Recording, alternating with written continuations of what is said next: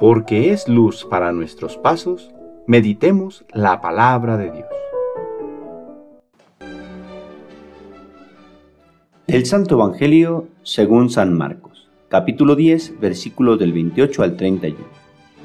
En aquel tiempo Pedro le dijo a Jesús, Señor, ya ves que nosotros lo hemos dejado todo para seguirte.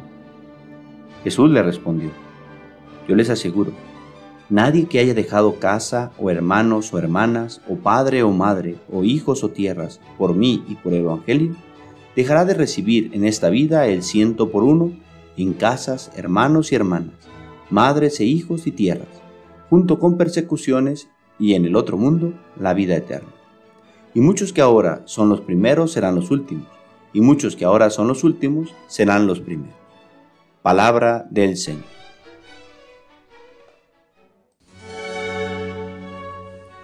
Martes de la octava semana del tiempo ordinario. ¿Alguna vez le has regateado al Señor? Un joven se acercó a Jesús. Quería saber qué más tenía que hacer. Cumplía los mandamientos, se portaba bien según su parecer. A lo que Cristo respondió, solo una cosa te falta. Ve y vende todo lo que tienes, da tu dinero a los pobres y sigue. San Marcos nos dice que aquel joven se retiró entristecido, pues era muy rico. En este contexto se encuentra el Evangelio de hoy.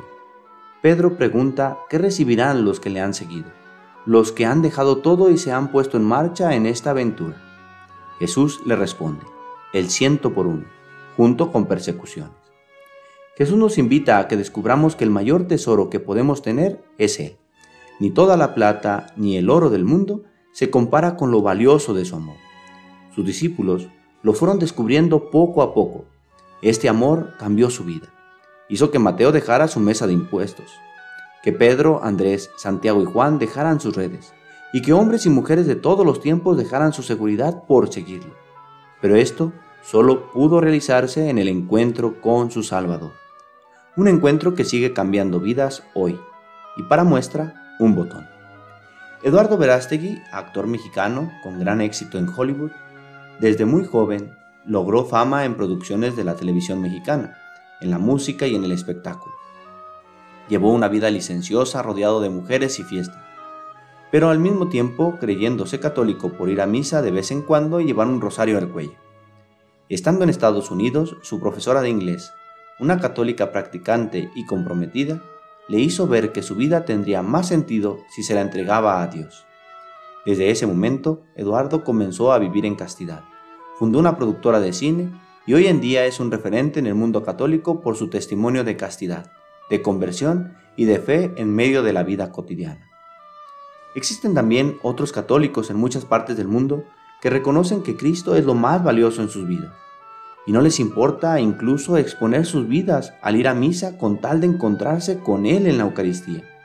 Tal es el caso de muchos cristianos que viven en Nigeria y que constantemente son perseguidos por creer en Cristo pero esto, antes que desanimarles, les lleva a entregarse más fielmente.